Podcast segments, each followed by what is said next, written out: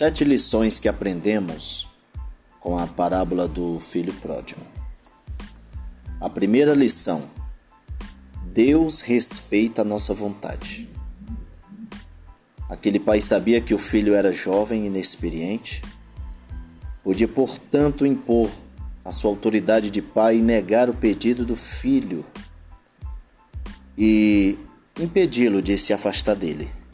Mas, mesmo sabendo que a escolha do filho era má, deu a parte da herança que lhe cabia e permitiu que ele partisse. É assim que Deus age. O Espírito Santo nos ensina e mostra qual direção que a gente precisa seguir. Mas ele não impede que cometamos erros se a pessoa escolher fazer a coisa errada, o Espírito Santo não vai impedi-la. Ele permite que a pessoa erre, mas também permite que ela colha aquilo que plantar. Na segunda lição, longe do Pai, a sensação de bem-estar é temporária. Logo a princípio, aos olhos desse filho, sua escolha representava a tão sonhada liberdade, que é justamente o que acontece nos tempos de hoje. Os filhos querendo a liberdade. É provável que tenha demorado um tempo considerável para que gastasse tudo que tinha. Nesse tempo, viveu à sua maneira desfrutando de todos os prazeres que o dinheiro podia lhe proporcionar, sem ter que dar satisfação a quem quer que seja. Entretanto, os dias de aparente glória chegaram ao fim. Depois de gastar tudo que tinha, ele se viu na miséria, passando privações, a ponto de não ter o que comer foi então aonde ele veio cair em si. A verdade é que quando a pessoa se afasta de Deus, por mais que ela ache que está livre, cedo ou tarde irá perceber que está nas garras do diabo. Essa sensação de bem-estar é temporária. Na terceira lição, nós temos aqui algumas pessoas para ter um encontro com Deus, primeiro precisa ter um encontro com o diabo. Para algumas pessoas apenas. Foi exatamente isso que aconteceu com o filho pródigo. Né? E foi e chegou-se a um dos cidadãos daquela terra, o qual o mandou para os seus campos a apacentar porcos e desejava encher o seu estômago com as bolotas que os porcos comiam, e ninguém lhe dava nada. Ou seja, ele almejou, mas ninguém lhe dava. Ele queria comer as lavagens, os alimentos dos porcos, mas ninguém lhe dava nada. Para você ver a que ponto ele chegou. E desejava encher o seu estômago com as bolotas que os porcos comiam. Mas ninguém lhe dava nada. Isso em Lucas capítulo 15, versículo 15 e 16. Ele era, ele que era filho de um pai rico, atingiu o nível mais baixo da miséria. A fome que sentia era tão grande que chegou ao ponto de desejar se alimentar com comida dos porcos. Mas até isso lhe era negado. Ali ele teve um encontro com o diabo. No caso dele, foi necessário, tá? Aqui na quarta lição, quando há arrependimento sincero, sempre haverá o perdão de Deus. Não importa o que você tenha feito, Finalmente ele havia reconhecido que cometeu um erro e, ao se afastar do pai, estava sinceramente arrependido e consciente da gravidade de suas ações. Por isso, não se julgava no direito de voltar na condição de filho. E muitas vezes, lógico, a gente quer fazer da nossa maneira, não acatando com os conselhos e o amor dos pais.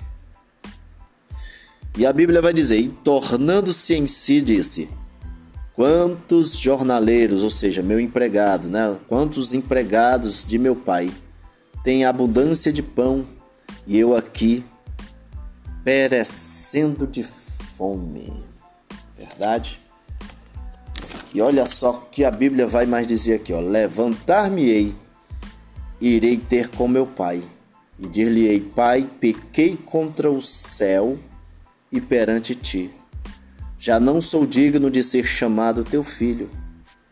Faze-me como um dos teus empregados.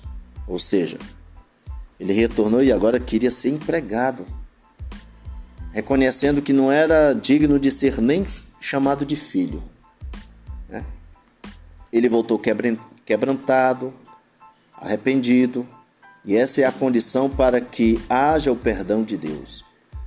Não importa o que a pessoa faça, se há arrependimentos sincero, sempre haverá perdão de Deus, seja para os filhos pródigos fora da igreja ou para as dracmas perdidas dentro da própria casa. Você já imaginou uma dracma perdida?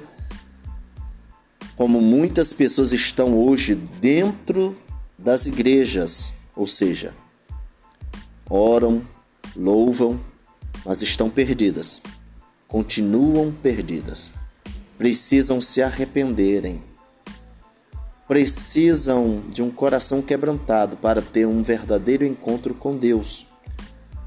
Só estar dentro da casa de Deus não é o suficiente. E sim buscar a Deus de todo o coração, não importa onde você esteja. É por isso que a dracma, mesmo dentro de casa, estava perdida. Na quinta lição, Deus nos aceita como estamos. A Bíblia vai dizer: E levantando-se foi para o seu pai. E quando ainda, ainda estava longe, viu o seu pai e se moveu de íntima compaixão e, correndo, lançou-se-lhe ao pescoço e o beijou. Veja só, aquele pai não olhou o estado que o filho se encontrava: sujo, fedido e maltrapilho. Quando é, viu o filho, correu logo ao seu encontro e o abraçou e o beijou. E que importava para ele era que o filho estava de volta em seus braços Assim é Deus. Não importa em que condições você se encontra. Tudo que Ele quer é que você volte. Você pode ter cometido adultério, roubado, traído. Você pode vir todo sujo. Ele vai te aceitar. Claro, depois ele vai te transformar. Na sexta lição, a gente aprende: Deus transforma e dá uma vida nova ao arrependimento, ou seja, ao arrependido. Né? O que, é que a Bíblia vai dizer?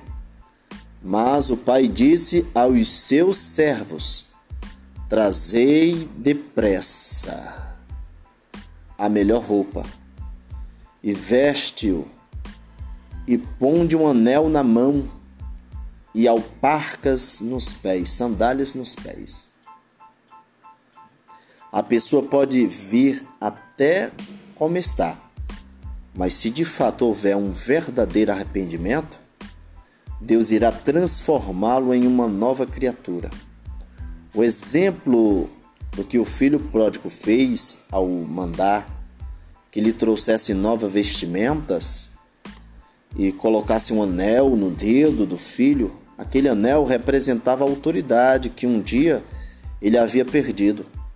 Ou seja, o anel selava de uma vez por todas o perdão e confiança reconquistada. E aí, hein? Está na hora de reconquistar a confiança através do perdão de Deus. Na sétima lição, nós temos: os que se humilham diante de Deus sempre serão exaltados. Naquele mesmo dia, o pai deu um, uma grande festa para comemorar a volta do filho que estava perdido e foi achado. A Bíblia diz: E trazei o bezerro cevado, e matai-o, e comamos, e alegremo-nos, porque este meu filho estava morto e reviveu, tinha-se perdido e foi achado. E começaram a alegrar-se. É isso que acontece com as pessoas que reconhecem a sua condição e se humilha diante de Deus.